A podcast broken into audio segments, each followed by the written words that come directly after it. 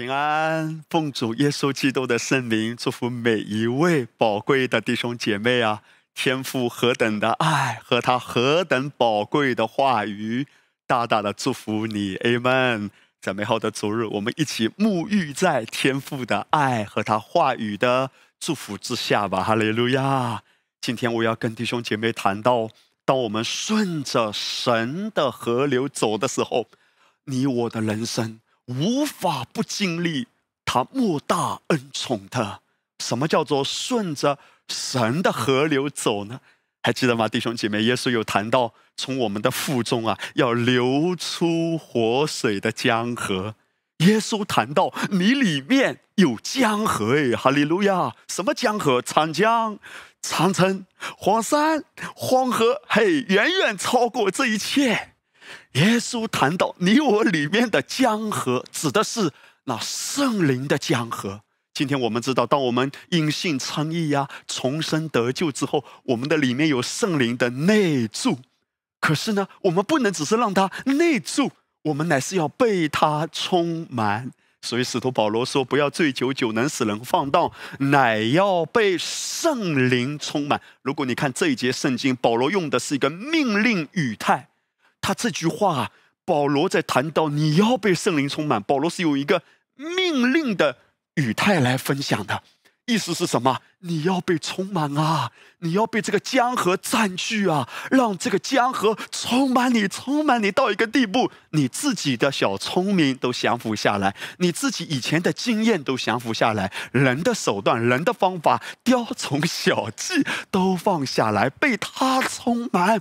因为当你被他充满，让他带着你走的时候，圣灵充满你思密达的时候啊，你的人生跟着他，不可思议的荣上加荣。今天我们知道，在基督里呢，你我都已经是异人了。但是弟兄姐妹，我们也常常谈到异人啊，也有不同款式的。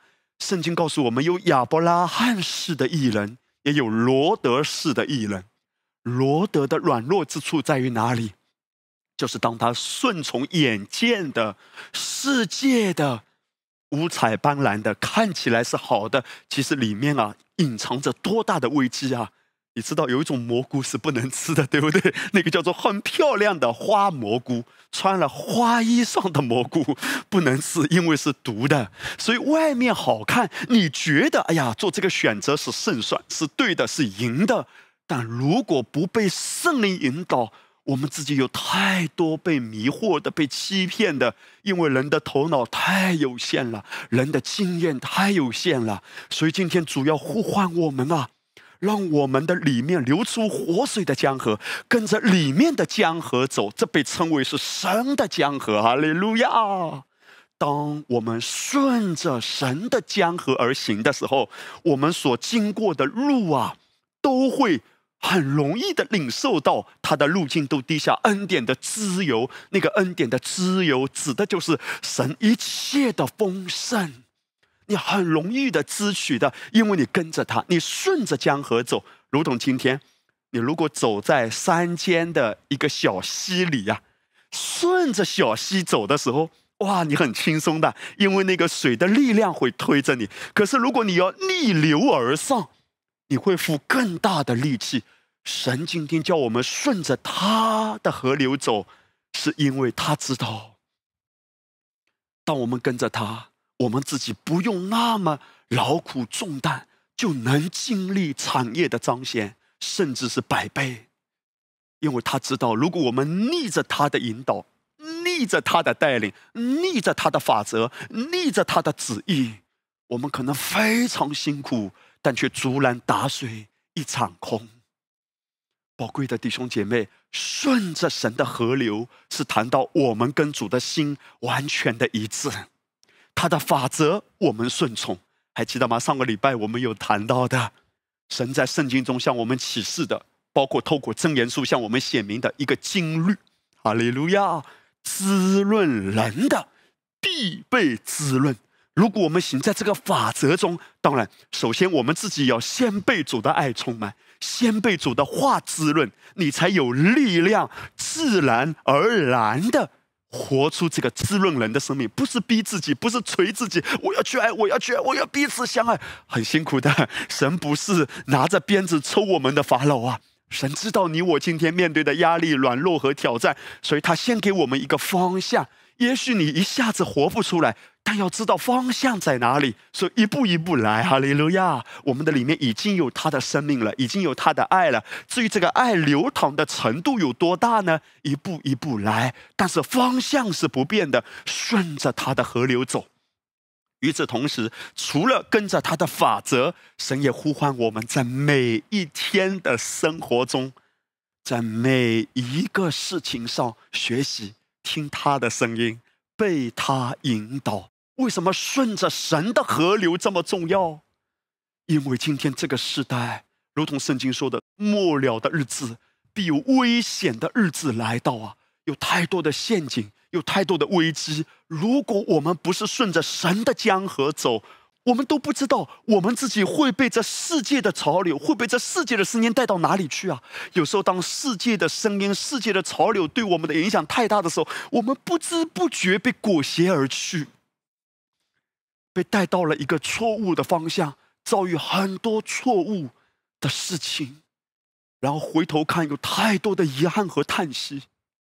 当使徒保罗他在灵里运行的时候，他写信给属灵的儿子提摩太，语重心长的告诉提摩太说：“提摩太呀，你该知道啊，末世必有危险的日子来到，因为那时。”人要专顾自己，贪爱钱财，自夸狂傲，棒赌，违背父母，心不圣洁，无亲情，不解怨，好说谗言，不能自约，性情凶暴，不爱良善，卖主卖油。哇，弟兄姐妹，你看到使徒保罗啊，他在灵里真的是洞若观火的知道，这末了的日子，人心会迷失到什么样的程度，所以他就列举很多的状况。而你留意，当保罗列举这么多人心的迷失和荒唐的时候，排行榜前两名的，第一，那时人要专顾自己。这里的专顾自己啊，是指他完全不在乎别人是不是得到祝福，他纯粹只为了今生短暂的利益，只想到眼前的事。那是人要专顾自己。第二呢，贪爱钱财，其实这些都是连在一起的。所以保罗他是那么敏锐的知道，并且掷地有声的谈到幕后日子的危机。他说：“人心会迷茫到一个地步，人们就是为了眼前的自己贪爱钱财。所以延伸到后面，他就说：无亲情不解怨啊，好说谗言。什么叫做不解怨呢？就是心中啊有怨气、有怨恨，人和人之间发生了冲突摩擦，心中一直耿耿于怀，念念不忘。”到一个地步，亲情都不重要了。而保罗他也谈到另外一个圣经的话语，他说：“人若不照顾自己的亲属，比不信的人还不如啊！”在神的观念中，他是非常看重家的，从我们的小家开始，哈利路亚，然后慢慢慢慢、自然而然的影响我们的大家庭。今天我们活在这个世界上，人人都在追求幸福的人生。可是你一定要有一个正确的选择。什么叫正确的选择？我的选择就是主怎么说，我怎么听；神的灵怎么带，我怎么跟。因为世界许多所谓的幸福人生，你不知道，外面看起来可能一切都正常，但是在他的心里有多少难以启齿的留着脓的伤口。在人面前，一切都正常，一切安好，真的吗？只有他自己知道，在多少看似正常的微笑背后，有多少苦涩的泪水。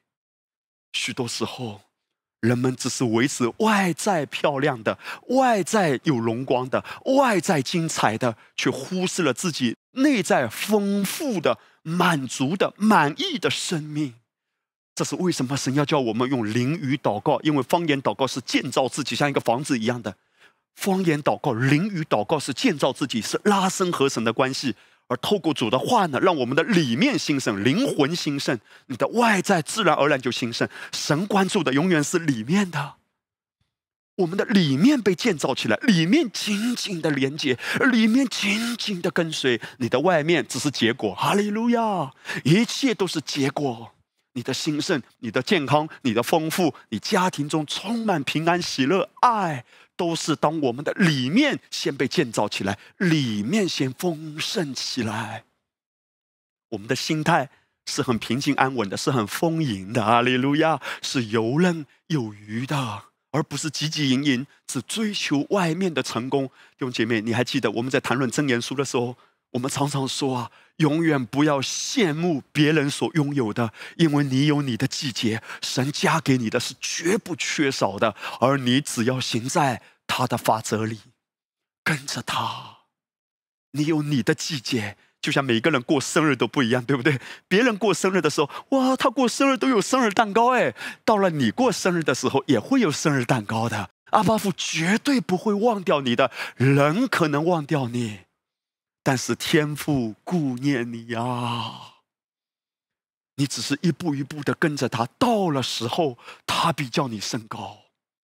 你看今天许多所谓的成功的人啊。他们只是用不是自己的钱买一些不是真正喜欢的东西，或者说不是真正需要的东西，只为了讨好一些他并不真正喜欢的人，或者要比过身边某一个心里讨厌的人。这不是真正成功的人生。成功的人生永远是从里面丰满的生命开始的，里面丰满起来，里面丰富起来，你的外在就自然而然能够做出。智慧的抉择不在乎眼前的得失，所以为什么我们谈到真言书第一章的时候，我们一直强调所罗门代表天父的心，他在呼唤他的爱儿。他说：“我儿啊，恶人若引诱你，你不可随从啊。”其实这里面谈到的是什么？选择。你选择走哪个方向？选择走恶人的方向、不幸的方向，还是选择走？艺人的道路，艺人的道路，也许一下子没有很丰富的结果，没有明显的果效。恶人的道路呢，看起来来钱来的更快，可是这里面隐藏着多大的毒药啊！阿巴夫实在是心疼他的孩子，因为他看到结局啊，通通起初知晓末了啊。正言书第一章十九节，凡贪恋财力的。所行之路都是如此。如果一个人被欲望占据、被欲望掌控，而不是跟着神的江河走，都是如此。那个结果是什么？这贪恋之心来夺去得财者之命。神要帮助我们意识到生命中什么是最宝贵的、最重要的。我们要留意啊！除了基督和他的话，就是我们的家。这全部都关乎我们的选择，正确的选择会带来正确的结果。罗德渐渐挪移帐篷，他选择靠近索多玛，那个选择也会带来相应的恶果。我要跟弟兄姐妹谈到的第一个方面，就是正确的选择比拼命努力更重要。如果一个人的思维是在缺乏中，他一直拼，一直努力，可是。他本身没有走在神的法则里，他再拼再努力，比别人再勤劳，弟兄姐妹，如果方向错了，如果选择的道路错了，你再拼再努力，没有好结果的。这就是圣经向我们写明的一个原则啊！方向比努力更重要。你先选择一个方向，你选择了正确的方向，要持续的站在正确的方向这一边。因为有时候，当我们做了正确的选择，站在正确的方向，往正确的道路走，这个过程中还有拉扯的，因为仇敌会想尽办法把你拉到错误的方向。因为方向错了，你的人生的结局就错了吗？正确的方向选择了走下去。我举个例子啊，比如说有一天，哇，有一个三柱子啊，他听到村里的二柱子告诉他。哇！现在啊，在街市上卖一种烧饼，哇，生意很好。三珠子呢，就去买了这个烧饼吃一吃，味道果然不错。他就在家里模仿做了一下，过了几天，他也推着车，上面有一些做烧饼的工具，就推出去卖烧饼。可是他很惊讶，也不知道怎么回事。那一条街上，隔壁那个翠花卖粥的八宝粥，哇，生意很好。在旁边大栓子卖鸡蛋灌饼的，哇，生意也很好。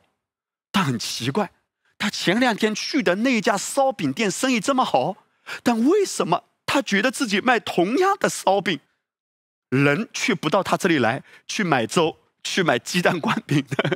他 就很奇怪。哎呀，大概啊。这里的人可能不喜欢吃烧饼。前两天他想不通，过了两天他更想不通。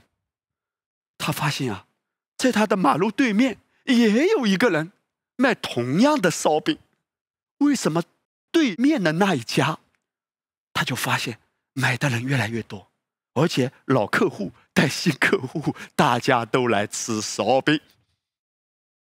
这三柱子就在想。那我该怎么办呢？祷告，求主为我开出路，或者跟弟兄姐妹说：“哎呀，你们如果想吃烧饼，也来我这里尝一尝。顺便，如果有的话啊，帮我带几个客户，也来帮我打开一点销路。”弟兄姐妹，请问问题出在哪里？弟兄姐妹可以帮助三柱子，来来来，我们买你的烧饼。但是你知道，如果本身的问题是出在……山柱子，他就不适合去做这个烧饼，因为他的烧饼可能真的做的没那么好吃，比不上别人的八宝粥和鸡蛋灌饼，也比不上对面马路的和他前两天之前更早去吃的那一家正品的 那一家烧饼店。他现在所模仿的还不到火候，他做的烧饼不好吃，或者他本身就不适合做这个，他可能更适合去卖凉菜。我要说的重点是什么呢？有时候我们很想帮助一个人啊，给他接点单，给他接点生意，可是他整个生命在这个季节，或者他整个人的状态就不适合做这一行的，不适合做这项工作。你怎么努力拉他、推他、帮他？对不起，他的方向就不适合在这个方向。别人的努力，他自己的努力不一定有好结果。方向。比努力更重要。当你顺着神的河流走的时候，神的河流一定把你带到正确的方向。当你随着他的引导的时候，你会发现，他所带领你走的路径，他都低下恩典的滋有的，你是很轻松的。这是为什么？真言书第十章谈到耶和华所赐的福使人富足。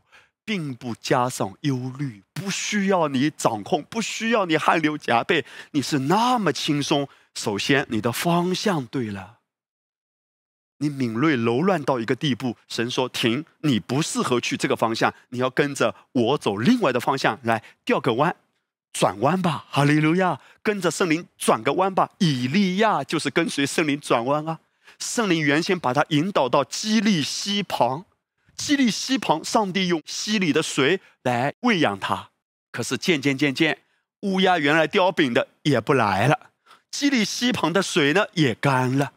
哇，这个时候，以利亚可以抱怨啊，上帝是你带领我的，是你引导我的。不同的季节，来，所有正在看直播的弟兄姐妹，跟我一起来说下面这句话。大家一起来说，不同的季节，在这个季节，神有这个引导，确实神把以利亚带到基里西旁。可是当下个季节的时候，上帝说：“以利亚换个方向，不要留恋在曾经的成功模式里。曾经可能你卖鸡蛋灌饼是赚钱的，但上帝如果现在引导你去卖八宝粥呢？如果你曾经卖八宝粥是很丰盛的，但上帝现在要让你换到另外一个跑道呢？”方向很重要，唯独圣灵最知道方向是什么。以利亚就跟随神的带领，离开基利西旁，去到了上帝带领他去的一个寡妇的家里，跟这个穷寡妇要饼吃。你有没有发现，上帝有时候的带领真的让人感到匪夷所思啊！上帝啊，我以为你把我带到的是一个。让我觉得绰绰有余的丰丰富富的供应之地，但上帝自有美好的预备。你不需要为上帝的部分操心，你只负责跟着神的江河走。为什么使徒保罗说我方言祷告比你们众人都多？因为保罗太知道他多么需要敏锐的跟上圣灵的江河。哈利路亚！永远不是恩典不够。如果一定要说不够，我们能不能这样子说？是不是我们对主跟随那种敏锐度需要提升啊？我们都是愿意的，阿门吗？你一定愿意的，只是我们需要提升。我们需要懂得辨别，有一些不干净的不要吃进来，因为那些东西会让人变得迟钝，让人变得麻木。我们需要更加干净的心思意念啊！记得他的道和他的灵充满我们，你一直跟，一直跟，一直跟，那天上的江河啊，利路亚，从你的腹中流出来，带领你走在不可思议的恩宠中的宝贵的弟兄姐妹。现在我们来看真言书第一章，这些不幸的恶人。他们发出这样引诱的话语，他说：“来呀，跟随我们去作恶吧，我们必得各样宝物，将所掳来的装满房屋。”我请大家现在看圣经当代译本是这样子翻的：当代译本说：“我们必得到各样宝物，把战利品装满我们的房屋，跟我们一起干吧，大家有福同享啊！”但所罗门说：“孩子啊，不要走他们的道，切莫行他们的路。”在这里，弟兄姐妹，你留意，他们发出了一个很有试探力的诱惑，各样的宝物装满房屋。你看到了吗？几千年以来，如果不认识基督，不认识天父的爱，人的心，这个安全感啊，所放置之处。都是一样的，就是地上可见的所谓的不动产。但是世界上没有所谓真正的不动产，因为地上的一切都会被震动，地上的一切都会有变化。但是当一个人不认识天赋的爱的时候，人们就把安全感放在地上，看起来是有安全感之地。我们装满房屋，所以前提是这个房屋是可靠的，否则为什么要把金银财宝放进去？如果这个地方不可靠，为什么要装呢？所以在这里面，人提到的是什么？第一个就是房屋，第二就是宝物。房屋也可靠，金银财宝也可靠。可是弟兄姐妹，这是多大的门闭呀！你千万不要误解哈，以为牧师叫你不可以买房子，千万不要误解。因为有时候神也带领你去买房子，有时候神也引导你去做正确的投资，但是神总是非常强调一个原则：不要把这一切，哪怕是再多再好，当做你的安全感。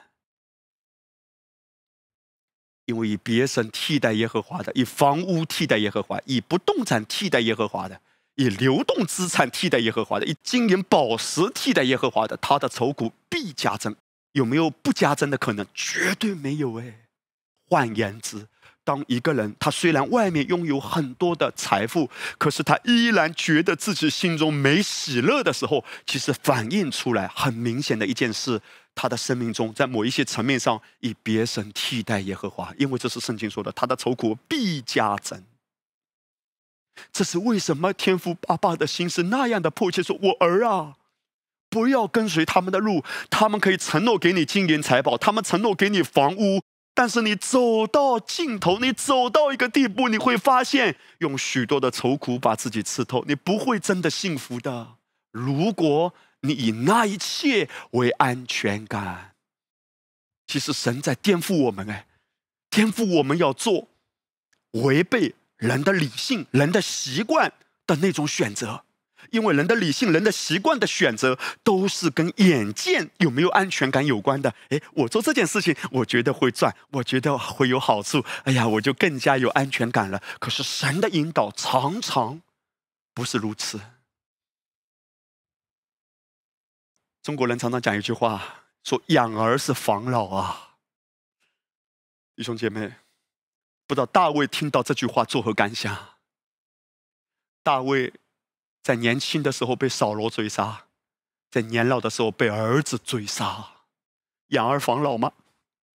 生二胎，是好事，生三胎龙上加龙。我也祝福你生四胞胎。如果你愿意，我祝福你生八胞胎。但是你知道，弟兄姐妹没有绝对保证的。如果我们的安全感不依靠基督养儿防老吗？大卫怎么想？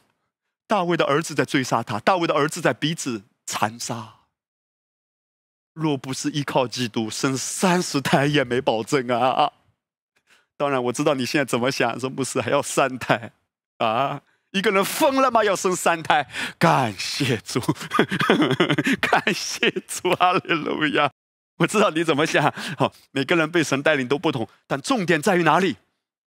重点在于神不要让我们把安全感放在世界上啊！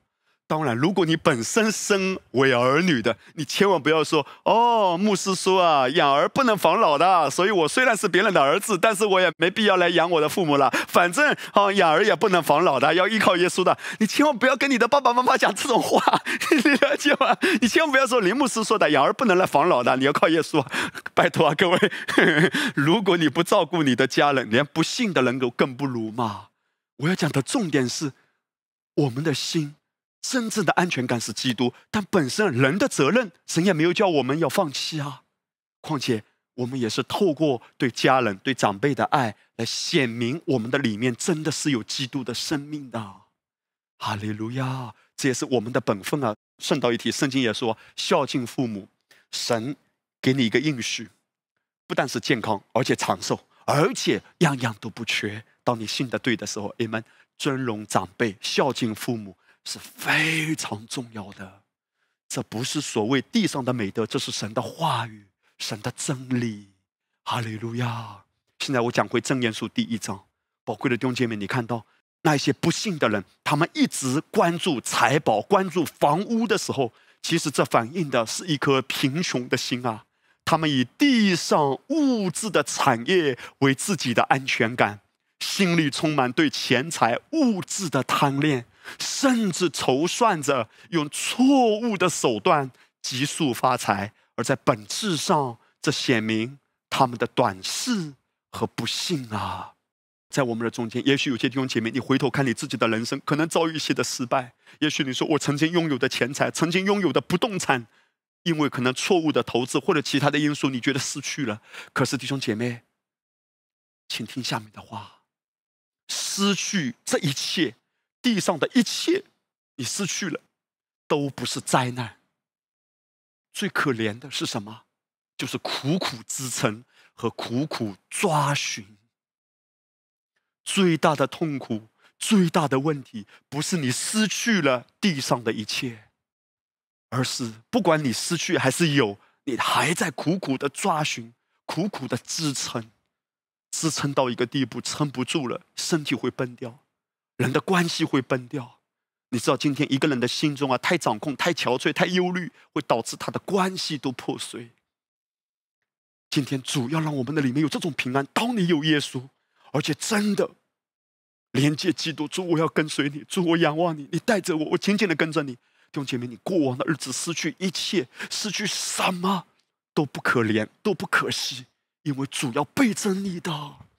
主是爱你的。那一年，以撒耕种有百倍的收成，在饥荒之年。你要知道，以撒他还有另外一个超自然的经历，就是他挖井。你看到了吗？挖井，他原先挖的井，别人把他抢过去，以撒就给他；别人再抢，给他。刚开始，以撒也愤愤不平啊。可是后来，以撒转念，转念过来，他知道他跟别人不一样，他是有恩宠的。听好，弟兄姐妹，同样一块地。为什么别人要抢以撒挖的水井？难道别人也不懂得去挖吗？我相信人一定挖。可问题就在于他们挖挖不到水，以撒和他的仆人挖就挖到水。为什么？因为恩宠是跟着在亚伯拉罕盟约中的以撒走的，因为他在那个盟约里。今天你也在基督用宝血所立的新约里。当以撒在那个盟约里的时候，他是有产业的。我告诉你，上帝。连地下水的系统都可以转变的，这是人看不见的领域，人们都想不通为什么一撒挖就有水井，因为上帝可以改变来转换人看不见的地下水的系统。以撒挖，水就流过去，好奇妙啊！这是一个没有因信称义的人，绞尽脑汁都想不通的，所以他们只能躲，只能抢，只能斗，只能拼。可是你不一样，哈利路亚！要有这样的思维。我在盟约中，耶稣基督已经为我的地下水道的系统付了代价了，他已经付了代价了。当上帝要加增的时候，当上帝要恩宠的时候，so easy，很简单的，只要信。So easy，弟兄姐妹，我们今天对自己的提醒，靠着主的话语，我要跟着神的江河走，神会调动世界各样的供应资源，江河来供应我。阿门的。我下面要谈到的，就是路加福音十二章这一段圣经记载的故事啊，和刚才我们读的。真言书第一章非常相似诶，路加福音十二章十三节记载说，众人中有一个人对耶稣说：“夫子，请你吩咐我的兄长和我分开家业。”耶稣说：“你这个人啊，谁立我做你们断事的官，给你们分家业呢？”到第十五节的时候，耶稣说：“啊，你们要谨慎自守。”免去一切的贪心，因为人的生命不在乎家道丰富。你看《路加福音》十二章，我们刚才读的和之前《真言书》第一章有一句话非常相似。哎，这贪恋之心夺去得财者之命，所以贪心是危险的，是不好的。而《路加福音》十二章，耶稣就直截了当的说：“免去一切的贪心啊！”耶稣说：“一定要免去这种贪心，宁愿不要，因为你会失去更多的。世人都看不到这个真相，就算做世界首富了，到后来还是婚姻破碎。你说，哎呀，他们可能根本就不在乎，人心都是肉做的。走到一个地步，有许多的人嘴巴没有讲，但是回过头来，有多少的遗憾和叹息。”今天神也不要让我们为着过去无论做任何的选择而耿耿于怀，神要让我们在来临的日子、接下来的时间要走得好、走得正、走得喜乐、走得平安。不过很有意思的是，耶稣讲这句话前面啊发生了什么事呢？是一个人来找耶稣，让耶稣帮他分家。哎，很有意思的。我们华人啊，如果两兄弟要分家的时候，通常找谁来分家呢？找娘舅。就是妈妈的兄弟，啊，找舅舅来分家啊。如果这个娘舅啊，尤其是年纪比较长的老娘舅来分家呢，通常啊说话比较权威一点啊。不知道你老家是不是这样子的？这娘舅说话呢比较有权威，做事呢相对比较公平一点，所以通常都是由娘舅来主持分家的。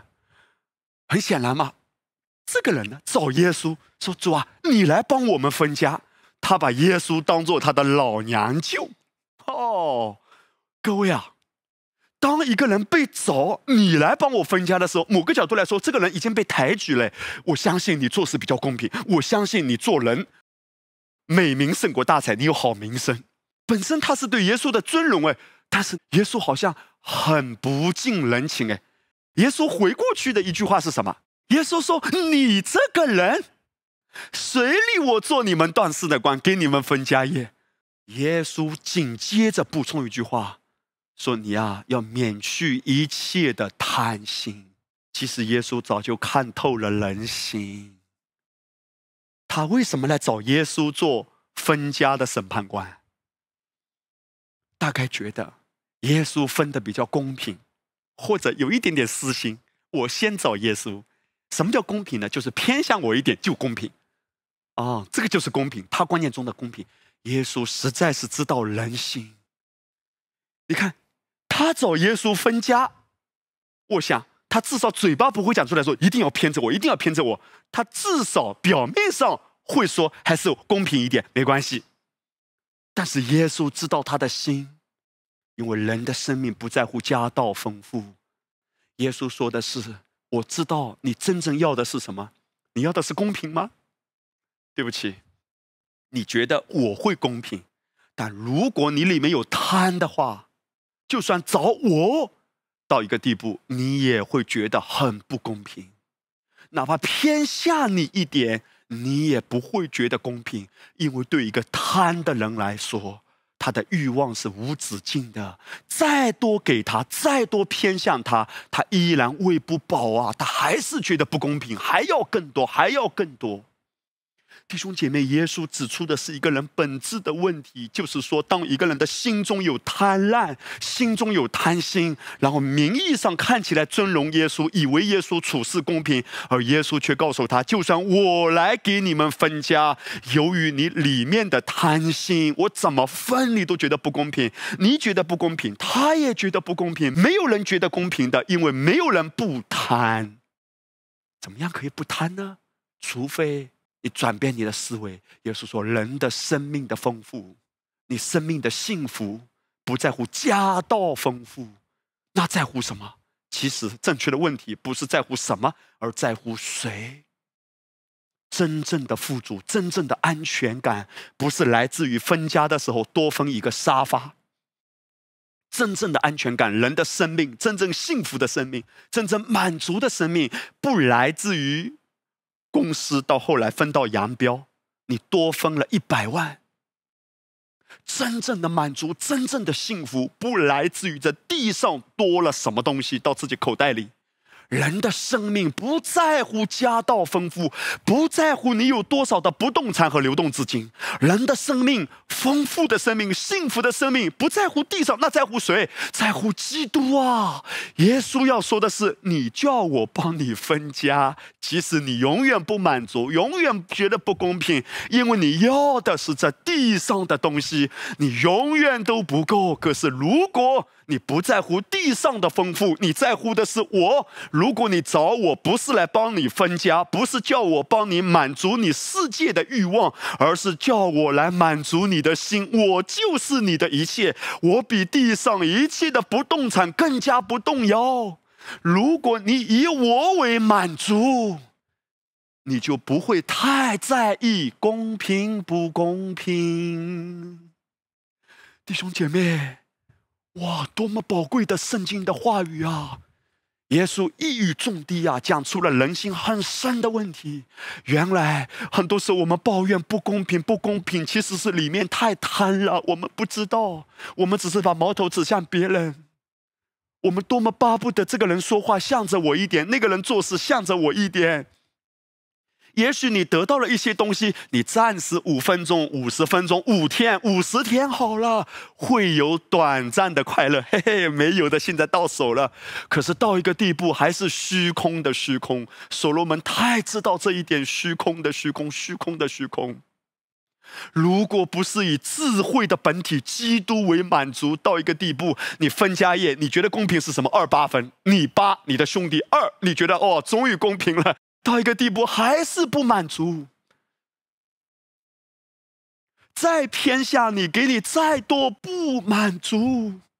耶稣说：“人的生命不在乎你多得了多少地上的物质，否则人就会陷入到一种绝境里啊！要么抱怨、怨天尤人。”老娘舅也不公平啊！主耶稣也不公平啊！为什么主耶稣不站出来为我说话？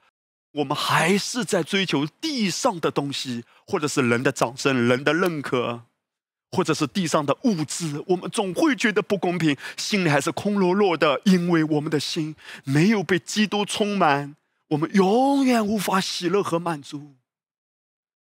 正确的方向比努力更重要。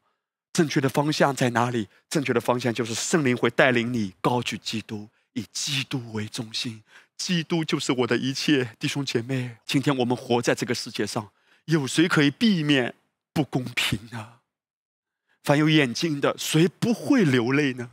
凡有心的，谁不会伤心呢？谁能躲得过呢？我们都难免会经历或多或少、或大或小的不公平。甚至也许对你来说啊，你说牧师啊，你不知道，对我来说这些不公平的事接二连三，排山倒海啊。可是主依然要安慰我们。人的生命不在乎地上的公平，人的生命不在乎地上的物质，人的生命真正的幸福、真正的满足，在乎他自己。然后，在路加福音十二章，耶稣讲完人的生命不在乎地上家业的丰富之后，就跟这一群的人讲了一个例子。路加福音十二章到第十六节的时候，耶稣紧接着就用比喻对他们说：“有一个财主，田产丰盛，自己心里思想说：我的出产没有地方收藏，怎么办呢？”到十八节，他又说：“我要这么办，要把我的仓房拆了，另盖更大的。”在那里好收藏我一切的粮食和财物。这个财主啊，很有钱。然后他就自言自语：“哎呀，我这么丰盛，我要怎么办呢？储存呢？还记得正耶稣第一章吗？装满房屋，所以我要把现在的拆掉，另盖大的，把现有的仓库拆了，盖更大的仓库。现在你猜猜看。”等他建好了更大的仓库，过不久，他心里的欲望会怎么说？我还要更多，我要更多，我要把现在建的更大的拆掉，建更更大的。然后等他有了更更大的呢，他要建更更更大的。然后呢，更更更更大的，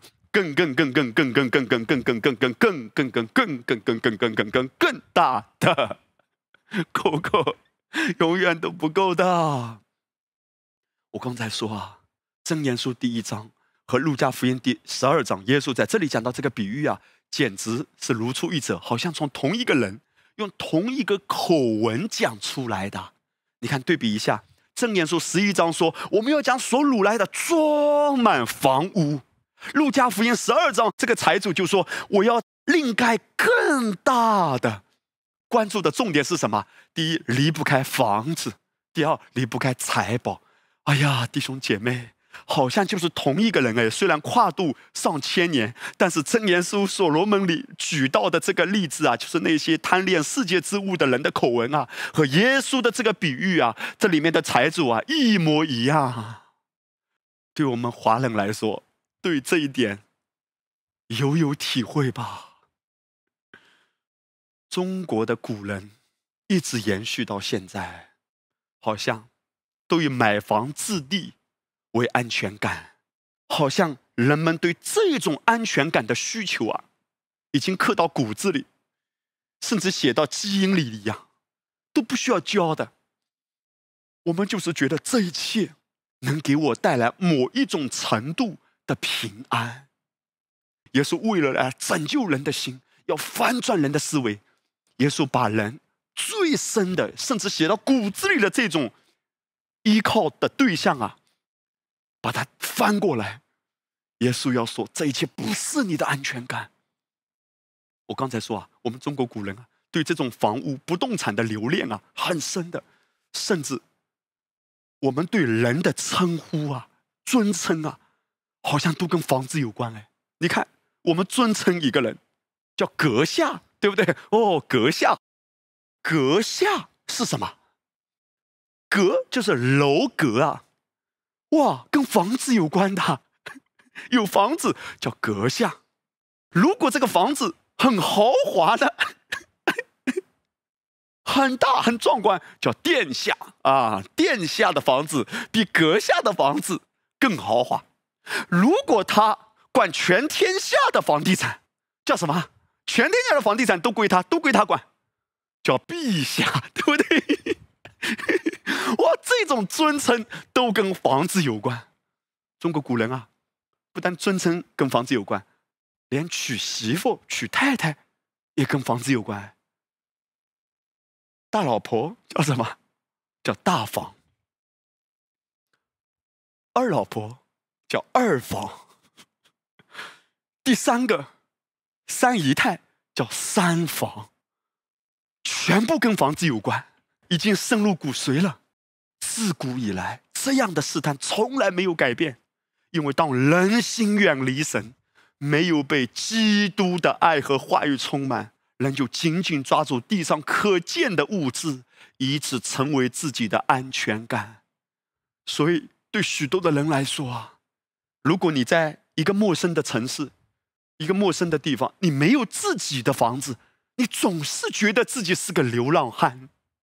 但是耶稣却要颠覆为，流浪不流浪，不在乎你拥有地上的不动产啊，因为人的生命不在乎家道丰富。耶稣在这个比喻里就说啊，当这个财主说我要把原来的仓房拆了，另盖更大的，然后收藏我一切的粮食和蔬菜，紧接着这个财主就对自己的灵魂说：“灵魂呐。”你有许多的财物积存，可做多年的费用，只管安安逸逸的吃喝快乐吧。耶稣这个比喻里呀，非常生动的、惟妙惟肖的讲出这个财主，其实这个财主也是代表世人的心啊。也许这个人外面看起来没有那么多金银财宝，但是在他的里面也有这种渴望啊。他说：“哎呀，如果呢？”我能走到这样的一个光景，啥都不缺，而且对自己说嘛：“灵魂啊，我有那么多的白花花的银子啊，我就不用为接下来的日子担忧了，可做多年的费用，只管安安逸逸的吃喝快乐吧。”你知道耶稣描绘的是一颗怎样的心？耶稣要描绘的。是一颗不幸的恶心。这个财主他说可做多年的费用，人里面就是有这种欲望嘛。我现在就把接下来二十年的钱都给挣了，我现在就把接下来三十年、四十年，甚至到老的钱全部挣了。我现在完全的财务自由，我想怎么样就怎么样了，我再也不用为明天忧虑了。也许你说：“哎呀，牧师啊，难道你反对我财务自由吗？”绝对不反对。可是耶稣在这里面谈到的是，他之所以有这样的渴望，是因为只要有了那么多钱，有了那么多房屋，我不需要信靠主啊，我不需要跟着圣灵啊，这一切已经够了，成为我的安全感了。哎呀，还要每一天跟随圣灵啦，被主的话语带领了，何苦呢？何必呢？没必要，有了，够了，可做多年的费用。换句话说，这个人头脑很聪明。接下来二十年、三十年、四十年，甚至更多，都赚够了。哎呀，不管有怎么严重的通货膨胀，他可能把通货膨胀的变数都算进去了。哎呀，如果按照目前的情况发展，通货膨胀可能到什么样的一个危险的程度？没关系，没关系。按照我目前的财宝都够，都够，都够，所以我接下来只要安安逸逸的享受晚年吧。坦白说啊，他的要求也不高嘛，对不对？弟兄姐妹，你想想，他只是想要安度晚年嘛。耶稣看起来有一点点不近人情，甚至有稍微一点残忍。人家想安度晚年，你非要把人家揭穿说你这个贪心的人啊！拜托啊，他只想安安。意义的过晚年又怎么样？弟兄姐妹，耶稣看到了人心的不幸和可怜。耶稣其实要指出的是什么？你以为可做多年的费用？你以为有这些仓库，以为有这些财宝，我就平安了，我就安全感了？耶稣要说的是三个字：真的吗？你不知道而已啊。耶稣怎么会反对你安度晚年呢？耶稣要说的是：你以为这一切真的靠得住吗？你以为靠得住吗？世上之物。哎呀，我安安逸逸的过晚年了，丰丰富富不缺乏。耶稣要说的是：如果你不是依靠基督，你在地上甚至首富又怎样，荣华富贵到一个地步又怎样？这世界上有太多的危机是你现在想不到的。你活在这末了的时代，如果你觉得拥有外在这一些东西，而不需要紧紧的每一天深深的依靠基督，如果你不是这样的仰望主，你就算拥有千万座金山银山，还是没有平安的。因为人的生命不在乎外在的这一切。如果你真的想得通，你根本就不需要。羡慕别人，也不需要花时间，只是积在地上的财宝。这一切是主加给你的，你要想的是正确的方向，正确的选择。我的心啊，要可想主的话。我以默念你的道为甘甜。我知道，若不是基督成为我的遮盖。我无论外面看起来有多少，都站不稳、站不住。我能站立得稳，是因公义而建立，因着基督，而不是因着外面的宫殿、外面的财富。人的心什么时候能苏醒过来呢？你是一个苏醒过来的人，哈利路亚！在这个比喻的后面，耶稣说啊，神却对他说。神说啊，无知的人呐，今夜必要你的灵魂，你所预备的要归谁呢？凡为自己积财的，在神面前却不富足，也是这样。弟兄姐妹，这个人为自己筹算的好辛苦啊，什么都预备了，你看到了吗？还要建仓库。还要怎么样积累？还要想到二十年、三十年之后的通货膨胀，都预备了，都预备了，都算好了，都掐好了。你看，什么都算好了。耶稣却给他下了一个定论，说：“无知的人啊！”由此我们可以知道什么是无知的人。一个人无论有多大的世界的精明，如果不认识基督，不依靠基督，在神的眼中都是无知啊。耶稣在这个比喻的最后讲到说。你所预备的要归谁呢？神对这个人说：“你真的以为这一切能给你带来安全感，能够给你的家带来幸福吗？当你被基督充满，也许现在看起来你每一天暂时看起来还在过缩衣紧食的生活，可是耶稣养你的老，耶稣负责你的一切，你的安全感也不是世界之物。我绝对不是反对你吃有机食品。”但是弟兄姐妹，在地上的一切终究不是真正的安全感。如果你一定要吃有机食品，那首先要吃的是有机基督的基有机食品。这是为什么神要向我们解开圣餐和恩膏油的启示？五谷新酒和油，趁着你还年轻的时候，弟兄姐妹，我们每个人都还年轻，对不对？年轻不是年龄，而是你的心。到一个地步。我们的年龄渐长，我们依然腰不酸、腿不痛。阿利路亚！我们眼睛明亮，耳朵明亮。真的，你现在就开始抓住机会，抓住时间，领受关于圣餐、五谷、新酒和油的启示。真正养你的老的，不是世界的有机食品；真正养你的老的，也不是世界之物。真正养你的老的是基督和他的话。和他向我们解开的五谷新酒和油，能够真正在你的生命中带来全方位的祝福。你能够享受晚年，哈利路亚！我们不是进入晚年，而是进入晚年。阿门，对不对？年纪越大，岁数越大，力量却日日被更新。哎，真正养你的老的，真正祝福你的人生，真正有十足的把握的。是你学习，现在就学习，以基督为中心，并且跟着他的江河走。无论你去到哪里，无论你在哪一个行业，无论你现在有多少存款，你不用担心的。神绝不让你缺乏的，有基督才有最坚固的保障啊！阿门。路加福音十二章，神对这个财主说的一句话啊，他说：“你预备的要归谁呢？什么意思啊？你这么多的金银财宝。”你预备起来，如果你不信，不但你的健康失去了，甚至命失去了，你所有这些财富你都不能享受。提摩太前书六章十七节，使徒保罗说：“你要嘱咐那些今世富足的人，不要自高，也不要依靠无定的钱财，只要依靠那厚赐百物给我们享受的神。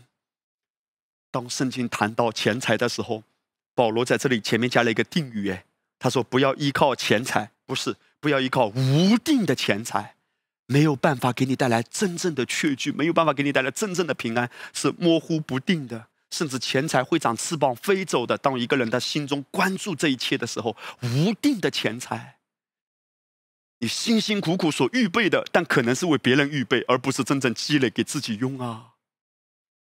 所以保罗说：“你只要信靠那厚赐百物给你享受的神是一位怎样的神？”保罗在前面也加了一个定语，他是厚赐百物，不是厚赐一点点，百物给你怎么样？给你刚刚好，马马虎虎应付你吗？不。给你享受的神，他说：“你叫人不要自高，不要依靠，不是神不愿意祝福，而是不要让那些东西成为人的依靠。”各位，困难就在这里，你怎么叫一个有钱的人不依靠钱财呢？有困难啊！你怎么叫一个美女不依靠她的美貌呢？你怎么叫一个学霸不依靠他的学识呢？人很难。摆脱对自己所拥有的某一种优势的依赖，哇！上帝好像有点残忍，对不对？就是你拥有那么多自己的本领、自己的资源、自己的资本，但神说这一切，你千万不要靠。你一靠，它就变得无效。你依靠钱财，定金钱财，钱财就长翅膀飞走。你看基督，依靠基督，它长翅膀又飞回来。哈利路亚！很奇妙的。诗篇三十九篇，世人行动时系幻影，他们忙乱真是枉然，积蓄财宝，不知将来有谁收取。那个当代一本说啊，积蓄财富，却不知谁来享用。以色列的历史就进入了这样可怜的境地啊！还记得吗？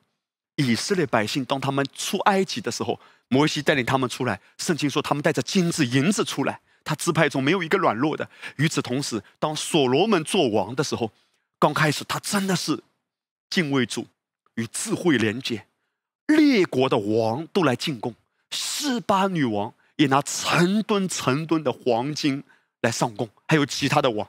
所以以色列国在过往很多的年日积累了非常多的金银财宝，可是这些金银财宝装在宝库里。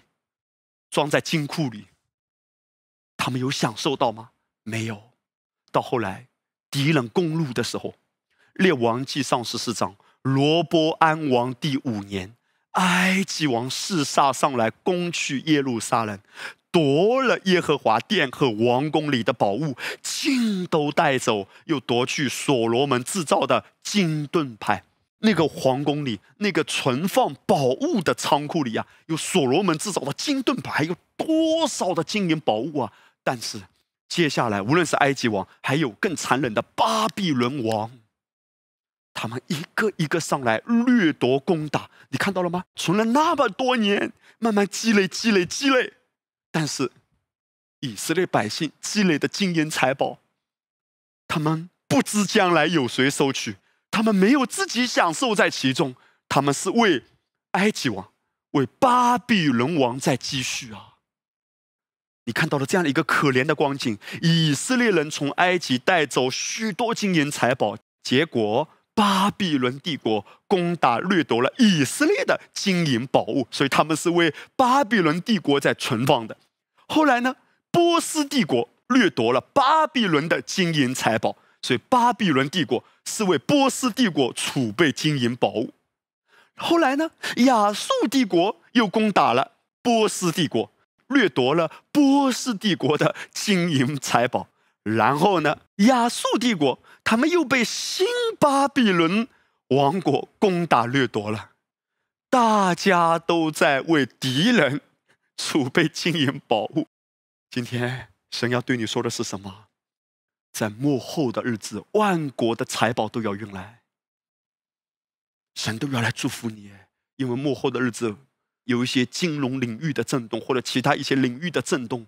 如果你信的正确，不义者手中的钱财，会被震动到异人的手中的。这是为什么？真言书说：“异人的家中必有财宝。”而你不需要加上忧虑，因为当你注目基督的时候，你不需要靠自己的手去积蓄、积累，你不需要在恐惧中抓、积累着地上的这一切，因为神会叫万国的财宝都要用来。当上帝在幕后的日子要带下这些恩宠给你的时候，他会透过震动，他会透过一些世人看起来是非常糟糕的坏消息。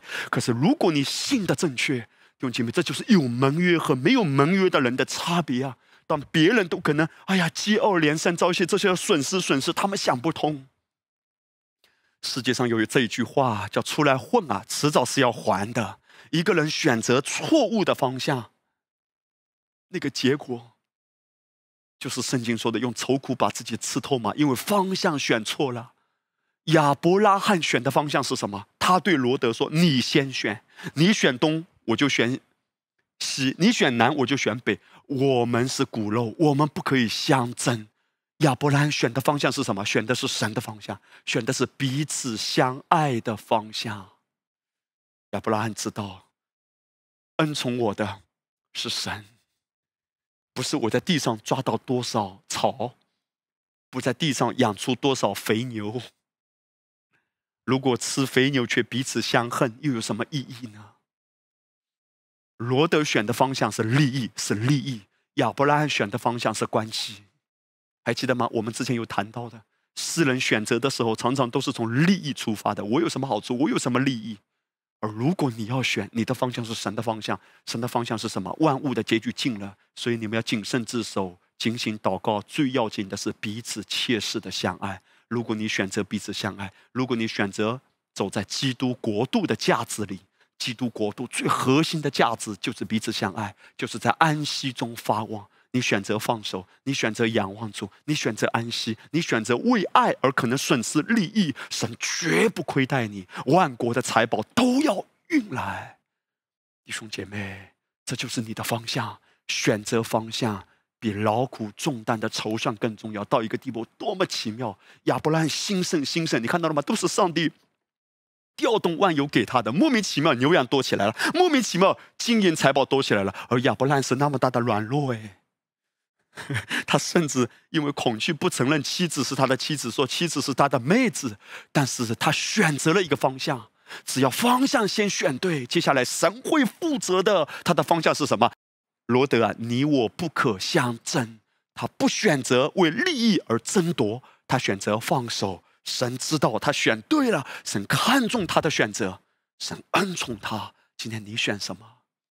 你选择家庭的关系重要吗？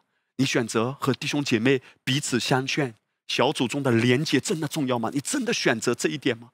如果你真的选择以关系这个价值为重，哈利路亚！你选择以基督为中心，这都是基督国度的核心价值。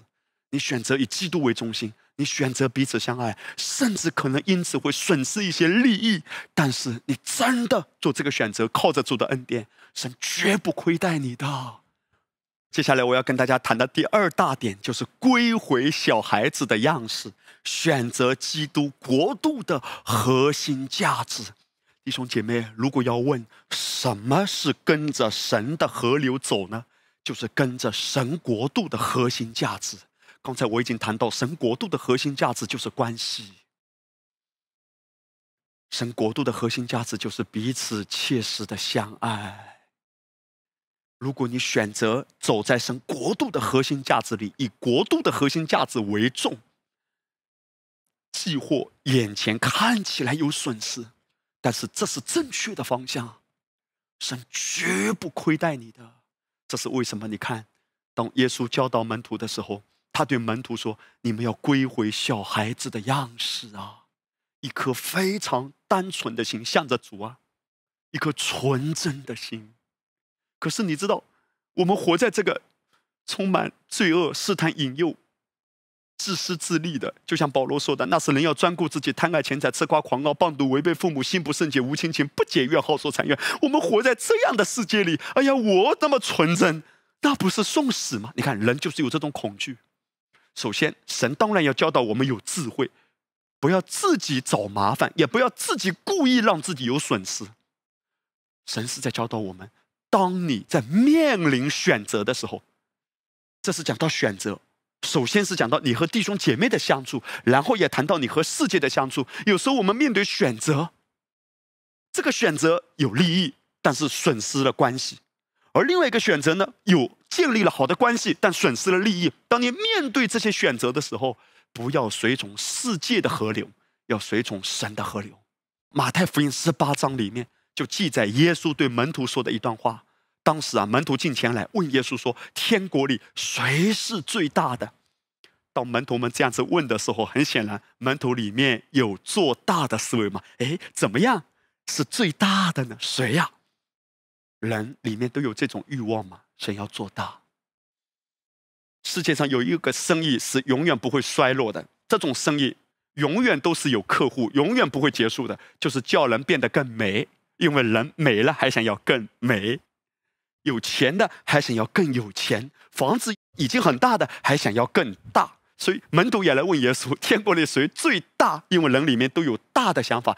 首先你留意，耶稣没有劈头盖脸的给门徒一吞训：你们这些野心家，你们就想要大大大，谁叫你做大？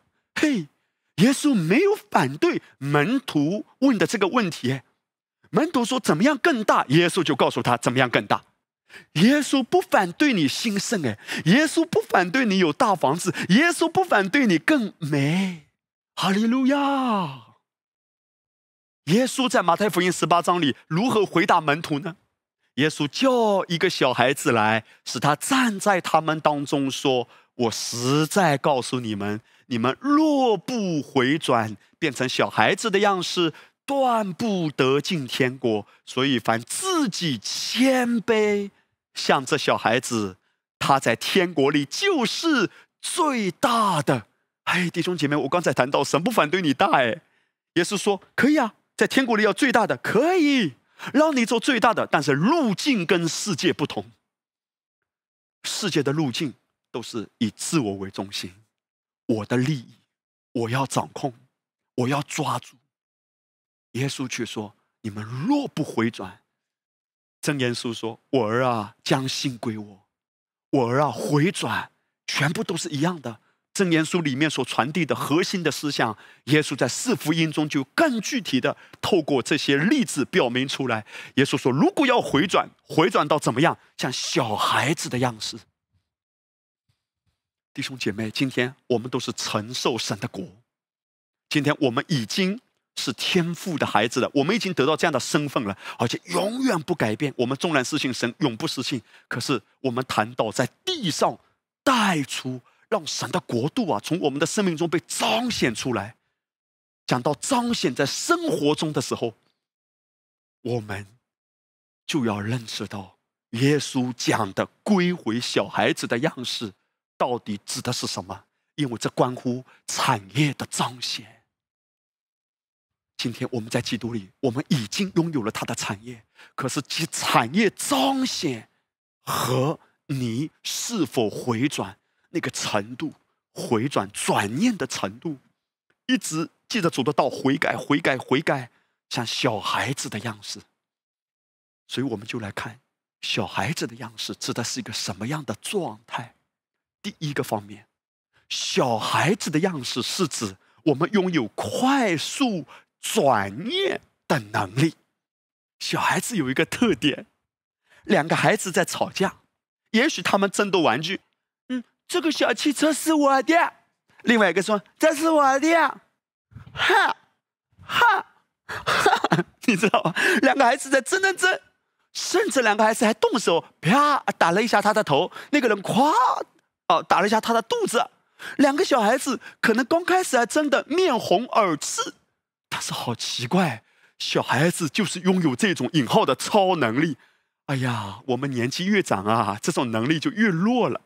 小孩子就是有这种超能力，前面几十分钟啊，还吵得不可开交，打得面红耳赤。过了几十分钟，半个小时、一个小时，啊，或者两个小时，或者半天，很快你都很惊讶，这两个人又玩在一起嘞。哎，这是我的小汽车，丢丢丢。另外一个人说，我也开过小汽车，不不不，我们碰了，嘣！哦，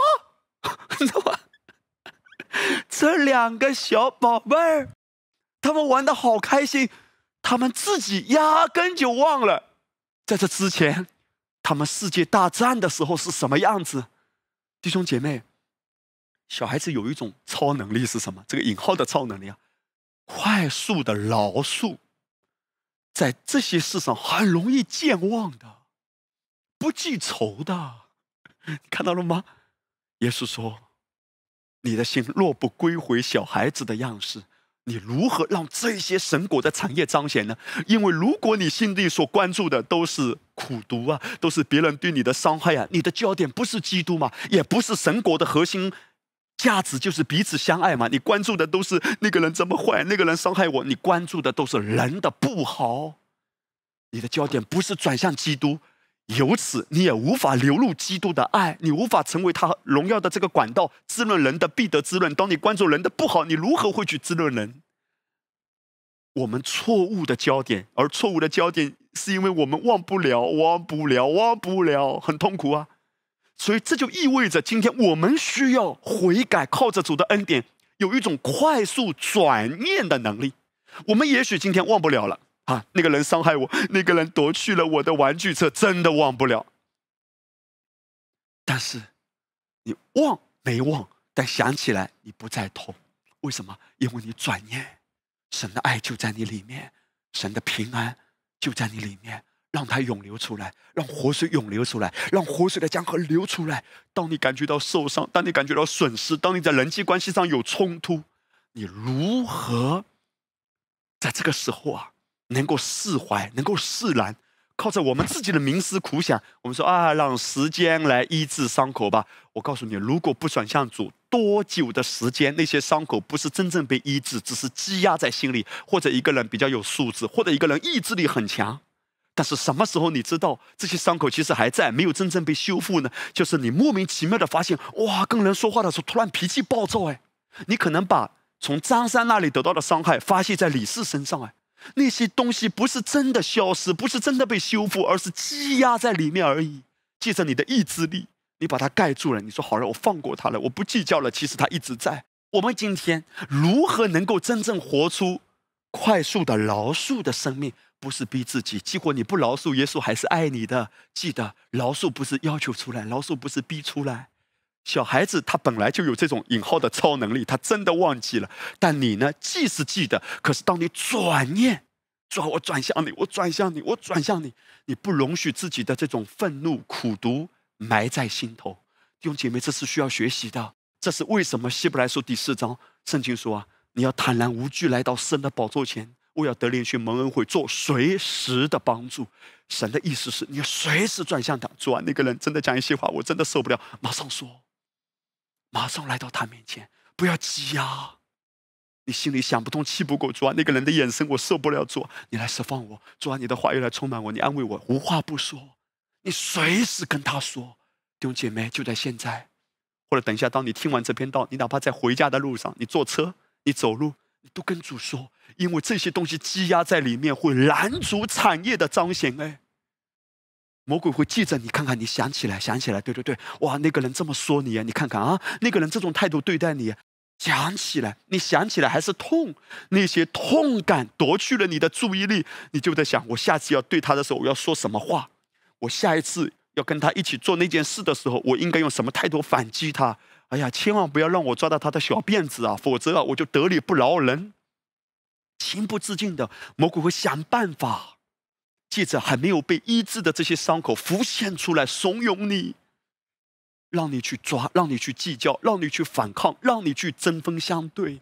他的目的就是要给你错误的焦点，由此产业被堵塞了，你也无法真正去滋润人。你滋润出去的都是愁苦的，都是苦涩的，除非你的心先通了。所以耶稣说：“你要归回小孩子。”耶稣不是逼我们去饶恕，耶稣说：“你要赶快转念啊，你要赶快回转啊！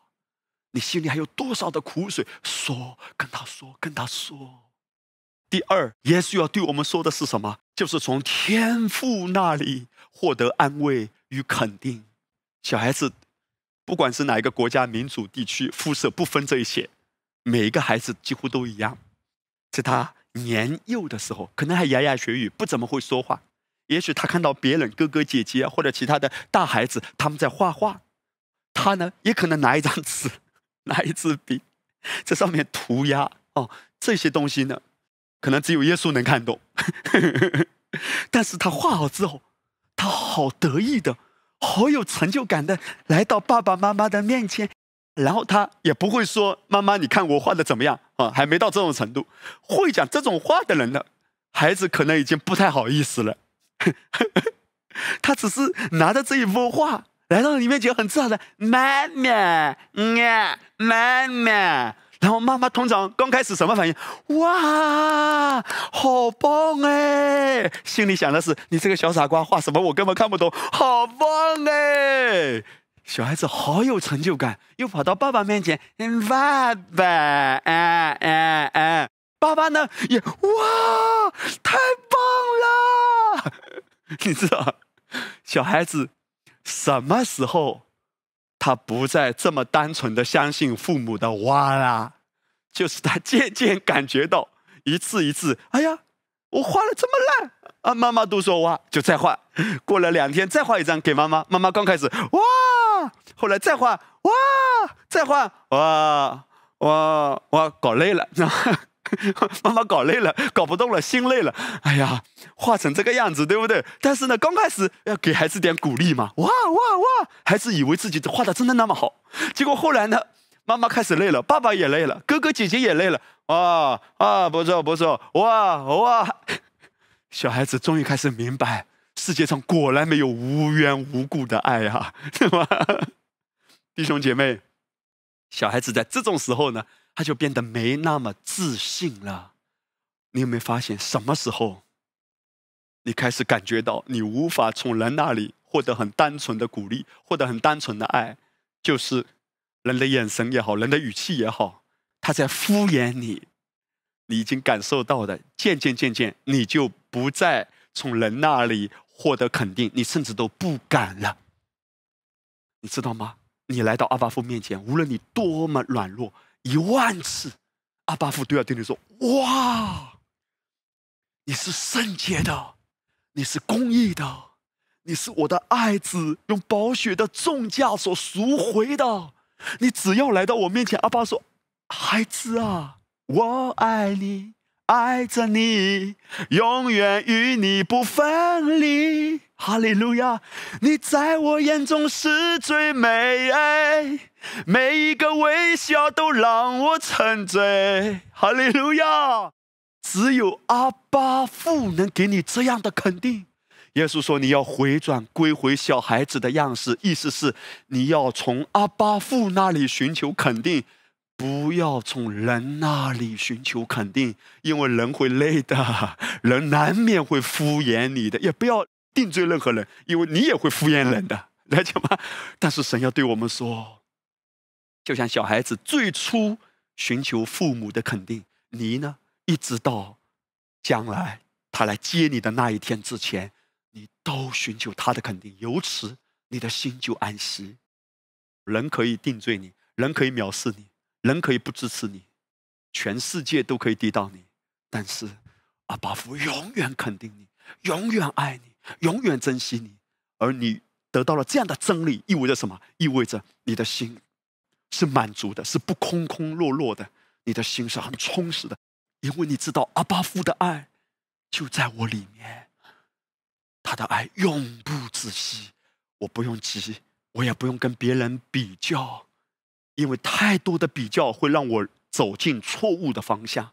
我安息，我就跟着他的流，越走越光明。而最后，当我们谈到小孩子的样式的时候，耶稣是在教导我们说。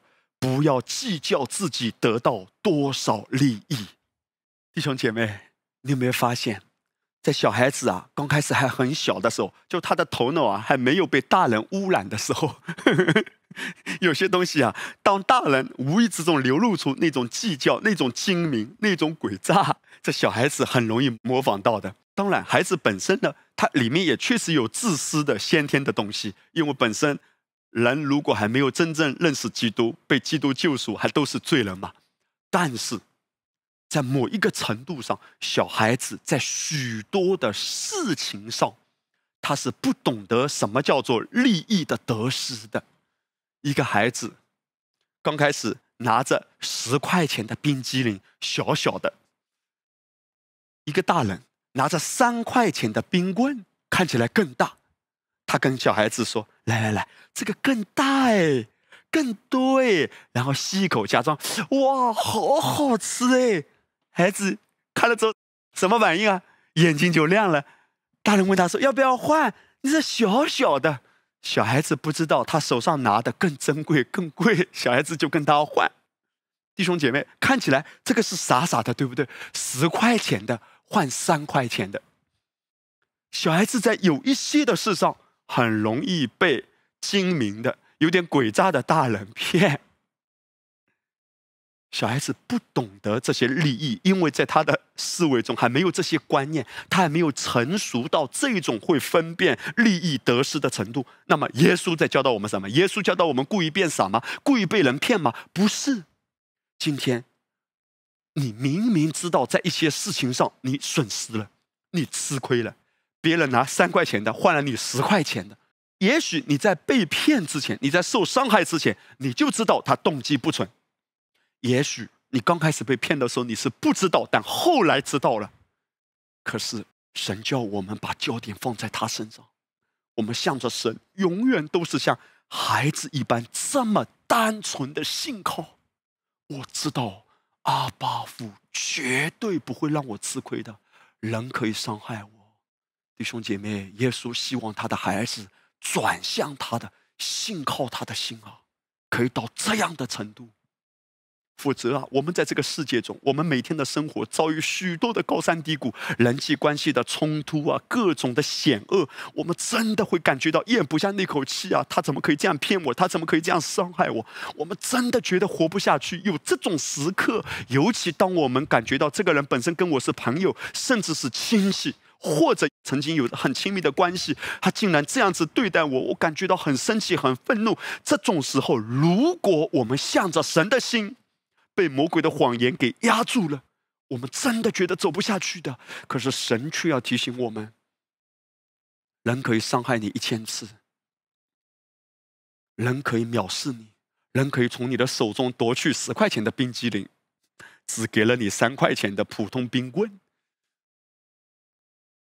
这就是我刚才说的，罗德跟亚伯拉罕牧人相争的时候，罗德，你忘了你怎么起家的吗？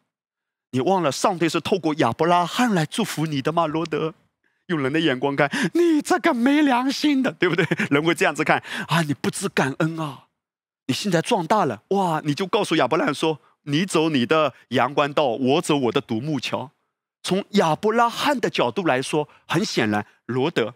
是他带起来的，他不知感恩啊！他想跟就跟，想离开就离开。亚伯拉罕的思维完全不是斤斤计较。亚伯拉罕看重的，在这里面我们看到的是什么？神国的核心价值。亚伯拉罕选择彼此相爱，因为关系更重要。你从我身上占便宜没关系，那恰恰证明神使用我成为恩典的管道。这是为什么亚伯拉罕到后来如此的兴盛？因为亚伯拉罕他的生命就像一个平台。弟兄姐妹，今天神呼召我们的教会也是个平台，我们可以成为众人的祝福。几年前，当我们开始踏上这一条路，神就很清楚的给我们一句话：不要跟任何人索取。我们本来就是一个管道，神会供应的，神会供应的。我要讲的重点是什么？如果我们把自己当做平台，我们把自己当做管道，你不是损失，你是会倍增的，神会加倍的恩宠的。我们已经经历到了龙上加龙的。如果今天你的心真的向着神是纯真的，你向着人没有贪欲、没有贪心，你不是要从人那里得到多少回报，不要再想说：“哎呀，我爱了你，你就一定要爱回我。”不，你的整个思维是神会负责我，神会看顾我，神知道我。如果今天你愿意成为一个桥梁，我讲的很现实的一个例子，我举个例子，比如说张三，他看到他的朋友李四和王五，他们两个人呢。有一种需要，张三看到李四想要买一个手机，看到王五呢刚好是卖手机的，啊，如果买手机的他知道了，他要买一个什么牌子的手机，那个手机如果跟别人买要两千块，而他刚好认识，因为他认识到他的身份就桥梁嘛，他知道他要买一个手机跟别人买两千块，如果他介绍过去，他可能会卖一千八或者一千九，哪怕便宜一百块。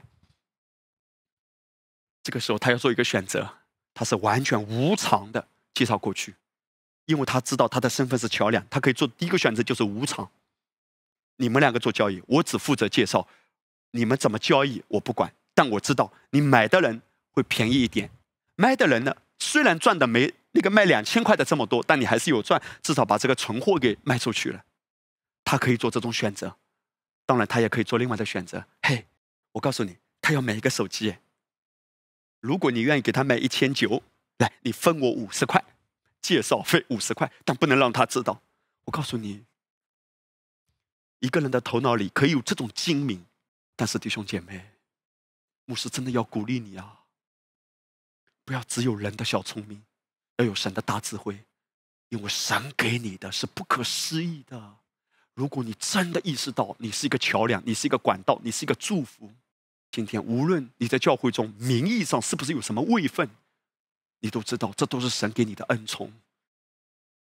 这些的位分，也许让你连接更多人，认识更多人。可是你不会利用了这个位分，认识了教会更多的人，或者很多的人会尊荣你，说你是教会的某一个领袖，然后利用这样的便利，为自己赢得什么好处，顺便可以卖什么东西。弟兄姐妹，如果。你愿意放下这一些人看来是很合理的这些的资源，你不是拿来给自己用，你一切都想到福音，都想到我要怎么祝福人，而不是怎么样让我自己得利益。你会看到上帝怎么样扩张你的，上帝绝不会让你减少的，因为你看重的是神国度的法则，像小孩子一样的纯真，孩子想到的没那么复杂，纯真。你向着神的心，你真的是愿意成为一个管道，你会看到上帝怎么样四面八方的，你都被动的蒙恩宠，因为他会调动万有。弟兄姐妹，一切都关乎心。你的心向着神若纯真，无论有没有在教会参与服侍，无论在教会有没有位分，你向着神是纯真，你向着弟兄姐妹的心是干净的。你不是想。哎呀，这个弟兄姐妹有钱，我要卖点什么东西给他。哇，那个人我可以跟他做生意，我要推销什么东西给他。你如果心里想的，看到弟兄姐妹不是看到羊毛，而是看到我可以成为他们的爱的管道、祝福的管道，把耶稣从我身上给我的话、给我的爱，我跟他分享，我成为祝福，而不是想到自己的利益。你会看到上帝给你的一定是更多的，因为神在寻找这样的人，一颗纯真的心。这就是归回小孩子，这就是你的路，正确的路，正确的方向。你会看到万有都追着你彰显出来，因为不是每一个基督徒都愿意走这条路的。甚至原谅我说，激活领受恩典，也不是每一个人都能够走这条路的。因为走这条路看起来会有所损失，哎，看起来放弃了一些的便利，哎，但是你相信吗？你要相信啊，哈利路亚！主绝不亏待你，因为你看重神国度的核心价值。我看重的是彼此相爱，我看重的是自己成为管道，成为桥梁。保罗说的：“我们与神同工，这就是与圣灵同行，与圣灵同行。当恩典透过你流淌出去的时候，你身上也留下很多的恩典。神是信实的。”滋润人的，必得滋润，大大的祝福你，祝福你的家，哈利路亚！我们下面一起来唱这首诗歌，Amen。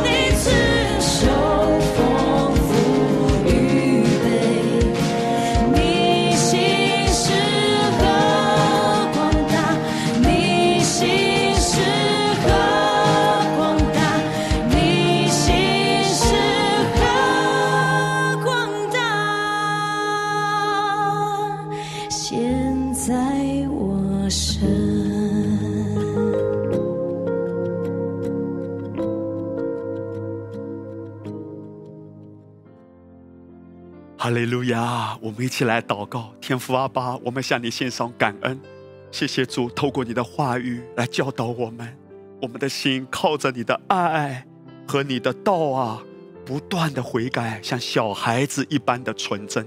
天父啊，我们凭着自己总是难免会有忧虑，甚至有筹算的。可是主，当我们的心在你的话语中不断被冲刷和洗涤的时候，我们知道你是顾念我们的，我们需用的一切你都知道的。